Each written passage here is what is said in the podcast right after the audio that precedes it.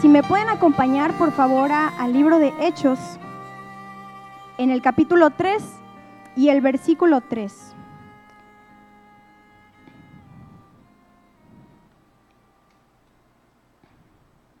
Hechos 3, 3. Dice, Pedro y Juan subían juntos al templo a la hora novena, la de la oración, y era traído un hombre cojo de nacimiento, a quien ponían cada día a la puerta del templo que se llama La Hermosa, para que pidiese limosna de los que entraban en el templo. Este, cuando vio a Pedro y a Juan que iban a entrar en el templo, les rogaba que le diesen limosna. Pedro con Juan, fijando en él los ojos, le dijo, míranos. Entonces él les estuvo atento esperando recibir de ellos algo. Mas Pedro dijo, no tengo plata ni oro, pero lo que tengo te doy. En el nombre de Cristo de Nazaret, levántate y anda. Pero lo que tengo te doy. Aquí, hermanos, hay una preciosa verdad, que es que nosotros podemos dar lo que tenemos y no podemos dar lo que no tenemos. Y lo que nosotros tenemos en realidad no es nuestro porque nos ha sido dado y nos ha sido dado por Dios. Y el hecho de nosotros saber que algo no nos pertenece, no me pertenece ni mi cuerpo, no me pertenecen mis fuerzas, ni mi intelecto es mío, ni mis posesiones son mías. Nada de lo que tengo en realidad me pertenece. Esta es, este es una verdad que podemos comenzar a, asimilar. Si me acompañan ahora a 1 Corintios 4, 7, por favor, hermanos. 1 Corintios 4, 7.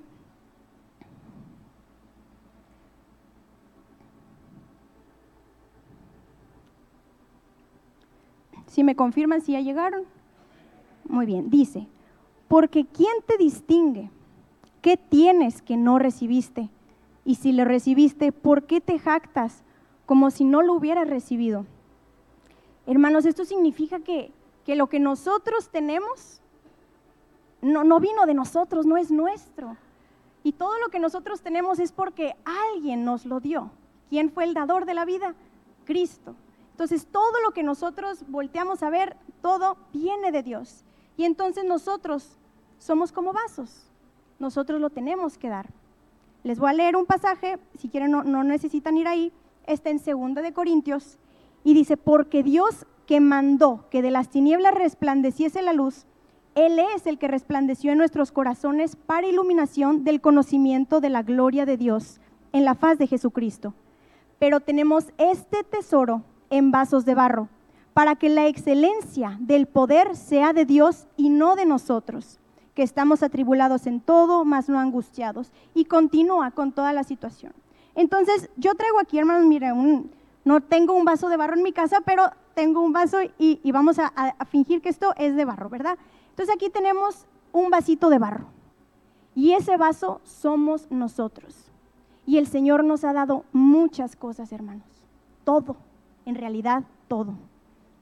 Entonces quiero que meditemos en qué nos ha dado Dios. Porque lo que, lo que Dios nos da es algo que uno no podría jactarse tener.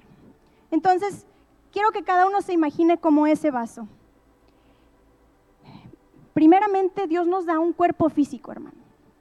A veces muchas personas viven hoy presas de, creer que de uno depende todo, que nos ponemos una carga adicional creyendo que, de nosotros dependería el, crecer o el, añadir a la estatura un codo o, el, el enriquecerse, cosas que en realidad son dádiva de Dios. El cuerpo físico, si uno es, es alto, bajito, robusto, flaquito, llámele como quiera. El cuerpo nos fue dado por el Señor. Si uno es guapo o no tan agraciado, no importa. El Señor te hizo así.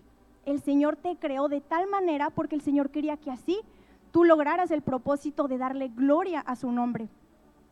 Amy Carmichael, una misionera que, que, fue a la India, algunos conocen su testimonio, ella siempre se preguntaba, ¿por qué tengo ojos, ojos cafés y no de color? Porque ella pues era británica, entonces conocía a toda la gente a su alrededor con ojos de color. Pero luego el Señor le mostró que cuando ella fue misionera en la India, tenía que tener los ojos cafés para que ella pudiera así rescatar a otras muchachitas que estaban siendo eh, víctimas en, los, eh, los, templos, ¿verdad? De la India y, temas de, de, tráfico, etcétera. Entonces, el Señor utilizó eso, utilizó su cuerpo, Él le dio su cuerpo, hermano. El Señor te ha dado a ti tu cuerpo con un propósito. Úsalo para su gloria. ¿Qué más? Eso ya, ya lo agregamos a nuestro vasito, ¿verdad? El cuerpo físico. ¿Qué nos ha dado también el Señor? Una nacionalidad. Hermanos, aquí veo que, nos visitan también de, de varios otros lugares, pero el Señor a cada uno nos dio un lugar en donde vivimos y una familia con la que vivimos. Esa es otra parte de nuestro vaso. El Señor ya nos creó así. ¿Y por qué? Porque Él tenía un propósito. A veces decimos, ay Señor, yo me comparo con, con aquellas personas que ahorita están sufriendo tanto en, el Medio Oriente o, en Asia. Dice, Señor, y yo aquí en México disfrutando taquitos y ellos allá. O sea, en realidad uno, se pregunta, Señor, ¿por qué, ¿por qué estoy aquí?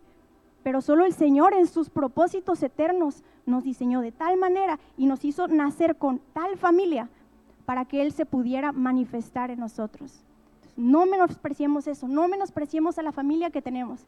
Ay, hermano, es que no, usted no sabe cómo es mi mamá, no sabe cómo es mi papá. Sí, hermano, el Señor sí sabe y por eso lo puso ahí, porque el Señor sabe que es para edificación de su pueblo. También el Señor nos dio dones, vamos a agregarlo a nuestro vasito. El Señor reparte dones. Tú eres bueno en algo, el Señor te ha capacitado para algo. Y todo eso no vino de ti, tú no te lo ganaste. A veces uno dice, ay, es que soy muy bueno en historia, pero no en matemáticas. Pues el Señor te hizo bueno en historia por algo. El Señor te hizo bueno en matemáticas por algo. Úsalo para la gloria de Dios.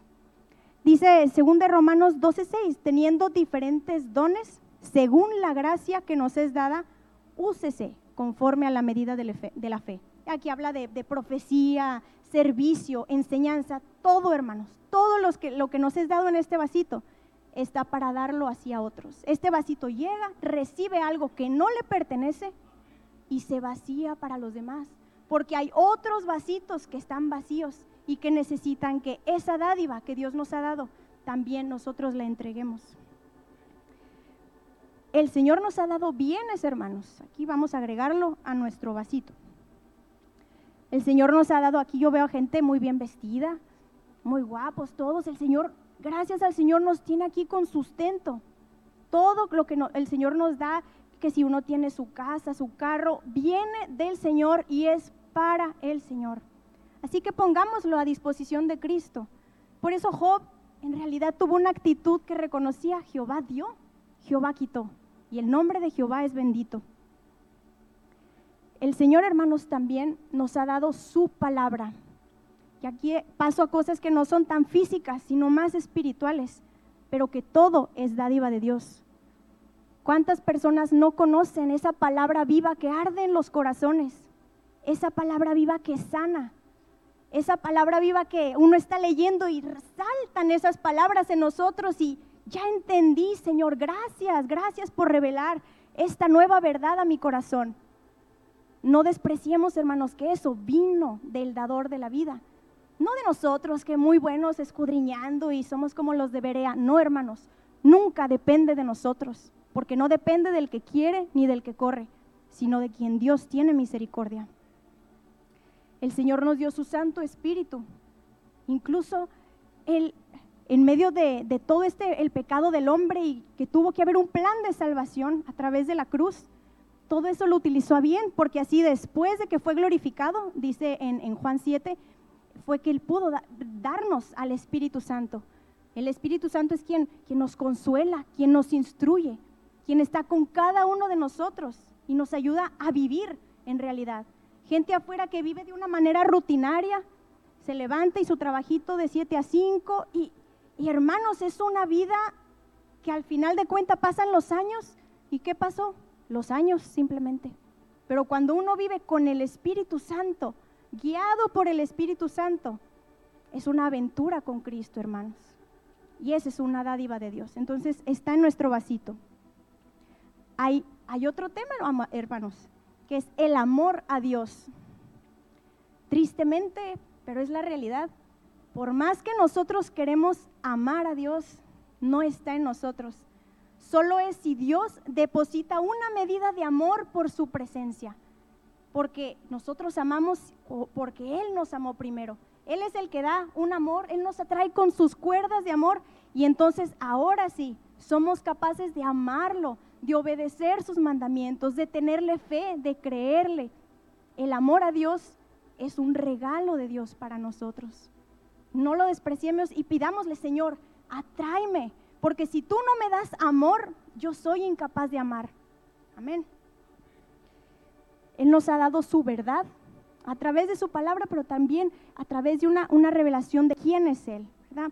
El libro de Apocalipsis está lleno de la revelación de quién es Jesucristo. Él se va revelando las diferentes partes de su cuerpo, cómo son sus ojos, cómo son sus pies, cómo es Cristo para ti. Y Él va siendo diferente y cada vez más grande y, y, uno entre más conoce al Señor, más se da cuenta de lo más eterno que es.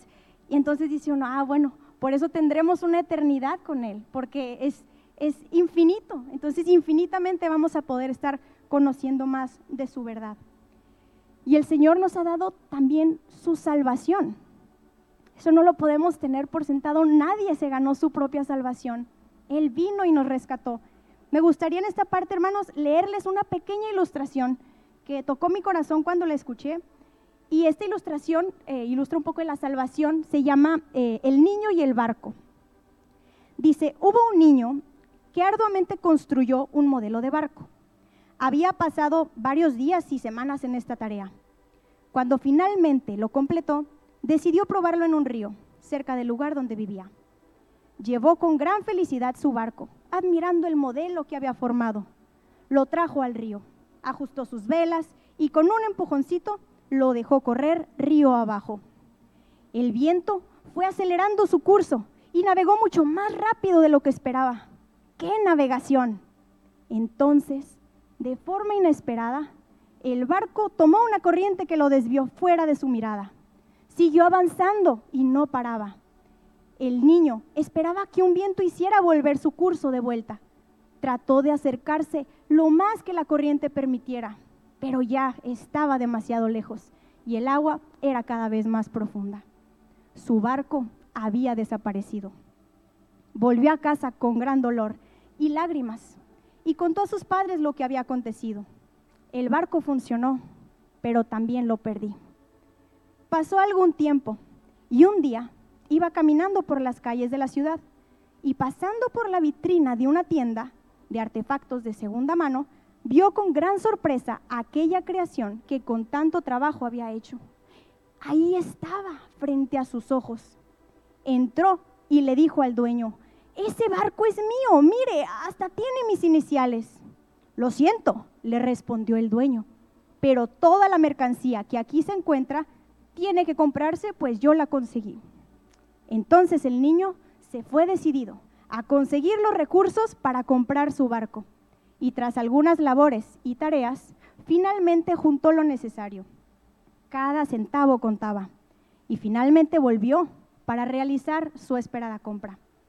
Tras comprarlo, lo tomó, tomó ese barco entre sus brazos, lo abrazó y susurrando dijo, tú eres mi barquito, doblemente mío, primero porque te formé y ahora porque te compré. Hermanos, ese barquito somos nosotros. El Señor nos formó y luego nos compró con precio de sangre, porque nosotros nos vimos envueltos en un río de inmundicia, de pecado. Y entonces Él tuvo que ir de nuevo. Somos de Él, hermanos. Somos de Él. Él es nuestro creador y Él es nuestro redentor. Con tal amor nos amó que Él dio su vida misma por nosotros. Así que, hermanos, todo lo que comprende nuestra existencia física y espiritual es una dádiva de Dios. David entendía esto. Y en el primer libro de Crónicas 29, si quieren, se los leo, él expresa esto al Señor. Cuando habían, eh, estaban haciendo todos los preparativos para, para el templo, le dice, Señor, tuya, oh Jehová, tuya es, oh Jehová, la magnificencia y el poder, la gloria, la victoria y el honor, porque todas las cosas que están en los cielos y en la tierra son tuyas. Tuyo, oh Jehová, es el reino.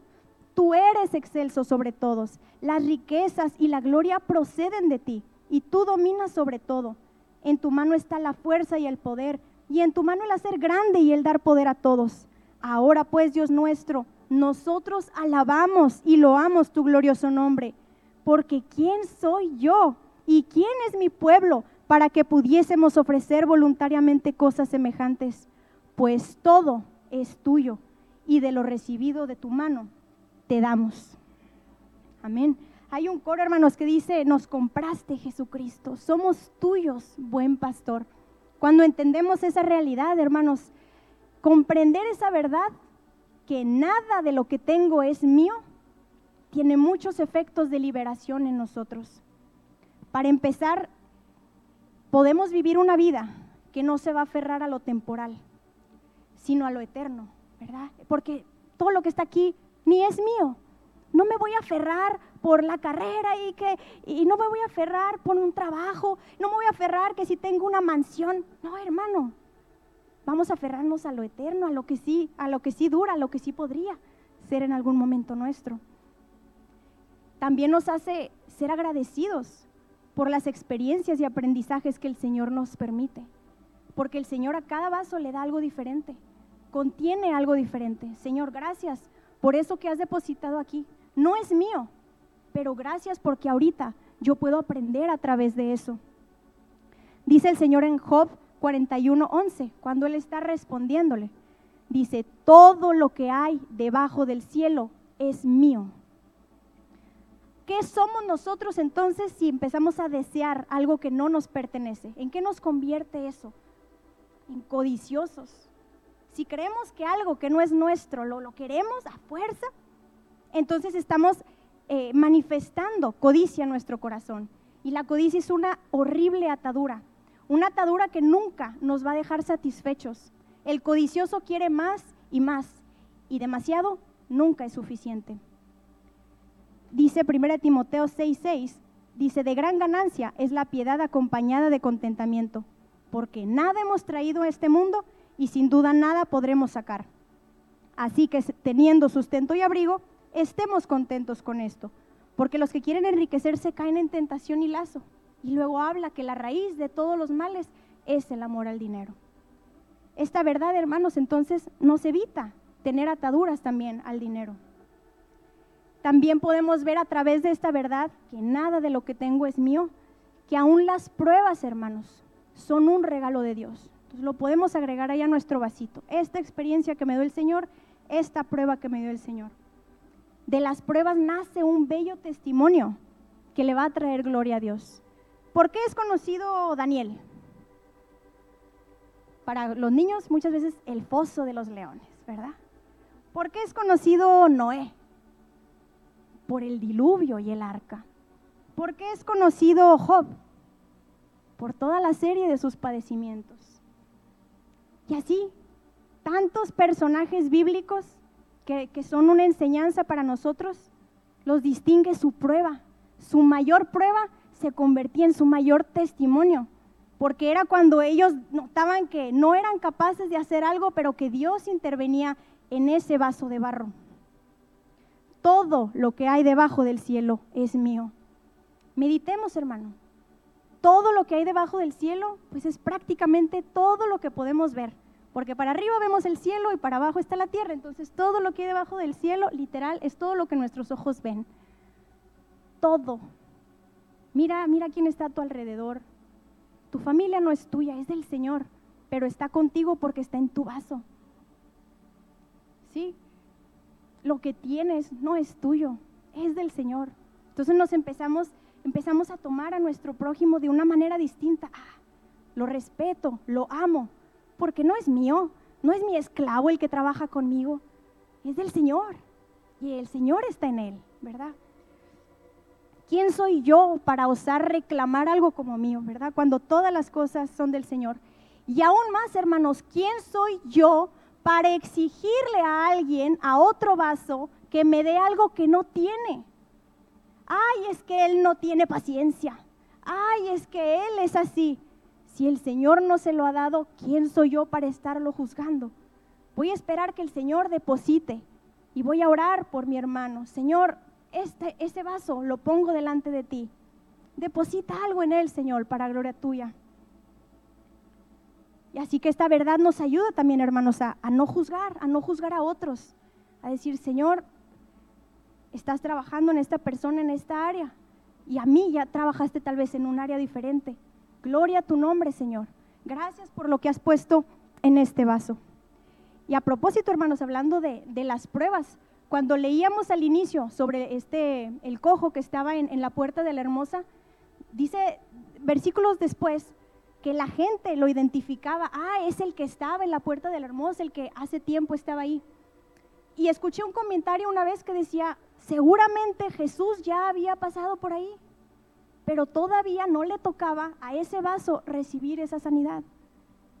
También el paralítico de Bethesda, ahí tenía 38 años. Jesús tal vez ya había pasado por ahí. ¿Por qué no lo sanó antes? Porque el Señor estaba em, esperando el tiempo, el tiempo de su ministerio en el que se manifestara la mayor gloria en ese vaso. Entonces seamos pacientes, hermanos. Tal vez habemos muchos vasitos aquí, pero en su tiempo el Señor va a ir depositando lo que necesita ese vaso para crecer y para darle mayor gloria al Señor. Dice el Señor, todo lo que hay debajo del cielo es mío. Pero hay una cosa, hermanos, que es la excepción. Quiero ahora sí que me acompañen, por favor, a Ezequiel 44, 28. Ahí me indican cuando, cuando lleguen, por favor. Ezequiel 44, 28.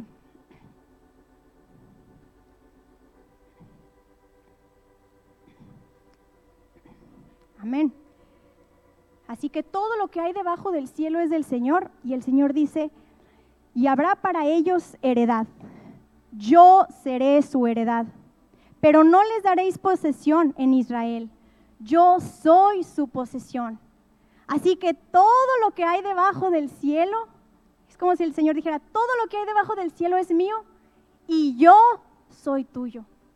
Esa es una realidad que debiera impresionarnos, hermanos. Si volteamos a nuestro alrededor, el Señor mismo, el dueño de todo, el creador de todo, se humilla y se hace nuestro. Tal es su amor, hermanos, tal es el amor del Señor. Somos muy malos inversionistas si creemos que poseer las cosas temporales es mejor que poseerlo a Él, que es el eterno, el Dios de todo, hermanos. Dice Cantares 6.3, cuando ya la amada comprende esto, dice, yo soy de mi amado y mi amado es mío. ¿Sí? E-, ella logra entregarse completamente, Señor, tú eres mío también. Entendió que el Señor era, era asequible a ella, ¿verdad? ¿Qué es lo que pasa con el vaso cuando el Señor se hace nuestro? Este, este vaso, hermanos, miren, si me permiten,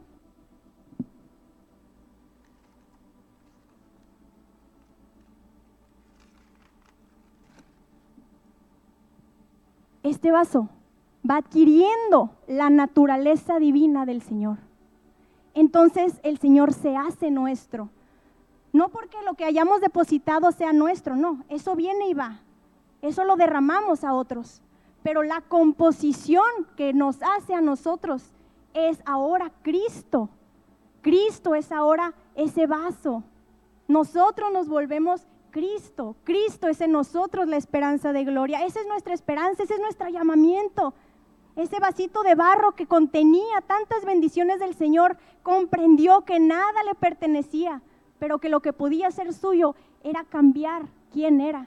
Ese vaso será ahora un vaso de honra porque tenía lo mejor, tenía la vida de Cristo en él. Así que hermanos, ahora va a sonar tan, tan banal, tan insignificante decir, ah, es que no, mi, mi casita, mi carrito, cuando podemos decir, Él es mi Dios. Él sí es mío. Eso es lo que vale la pena que sea nuestro, hermanos. Todo tiene un precio. ¿sí? El Señor nos pide simplemente nuestra vida, rendir ese vaso. Rendir el vaso al Señor. Señor, tú eres el alfarero divino. Tú haz de este vaso porque pues uno no puede, uno ni siquiera puede crear algo algo simple, algo sencillo. Ni toda la ciencia todos estos años ha logrado hacer una célula simple, hermanos. Mucho menos que, empiecen a creer que van a, diseñar algo superior. Todo lo empiezan a, copiar de cosas que ya están establecidas y creadas por el autor de la vida. Así que hermanos, Dios en su abundancia puede traer a nuestra vida mucha, mucha bendición, pero necesitamos ser vasos que estén preparados para recibir y para dar, administrar esas bendiciones del Señor. Al inicio leíamos en, en 1 Corintios 4, leíamos el 7. Les pido me acompañen solo a leer el inicio de ese capítulo, los versículos 1 y 2 que es un poco de contexto a, la pregunta que hacía Pablo de, por qué nos jactamos de lo que recibimos, ¿verdad? Sin ni que fuera nuestro. Dice 1 Corintios 4, 1. Así pues, ténganos los hombres por servidores de Cristo y administradores de los misterios de Dios. Ahora bien, se requiere de los administradores que cada uno sea hallado fiel. Nosotros somos administradores, mayordomos de los bienes que nos da el Señor, de toda la dádiva que nos da Dios. Y uno es que tiene que disponer ese, ese vasito. Los dejo, hermanos, con algunas preguntas para concluir y estar meditando sobre, sobre todas estas verdades. Ya vimos qué son las cosas que nos ha dado el Señor y cómo esta realidad nos trae mucha, mucha liberación. ¿Qué te ha dado Dios en tu vida? Si tú eres el vaso, ¿qué te ha dado Dios en tu vida? ¿Le has dado gracias a Dios hoy por la encomienda que ha puesto en tus manos? Todo lo que tienes ahorita, hermano, que no es tuyo, pero es una encomienda que el Señor te dio. Te puso esa responsabilidad.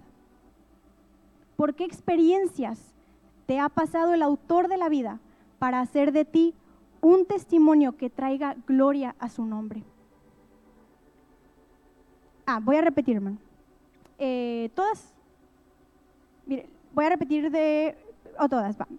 ¿Qué te ha dado Dios en tu vida? Esa es la primera. La segunda es: ¿hay algo a lo que te estés aferrando porque crees que es tuyo? La tercera es: ¿le has dado gracias a Dios hoy por la encomienda que ha puesto en tus manos? La cuarta dice, ¿por qué experiencias te ha pasado el autor de la vida para hacer de ti un testimonio que traiga gloria a su nombre? La repito, ¿por qué experiencias te ha pasado el autor de la vida para hacer de ti un testimonio que traiga gloria a su nombre? La última pregunta dice, ¿cómo buscas hoy la herencia que Cristo te promete? Él mismo contigo y en ti. ¿Cómo buscas hoy la herencia que Cristo te promete? Él mismo contigo y en ti. Y vamos, hermanos, por favor, para terminar, a Romanos 14, 7, que resume la actitud de este vaso. Romanos 14, 7.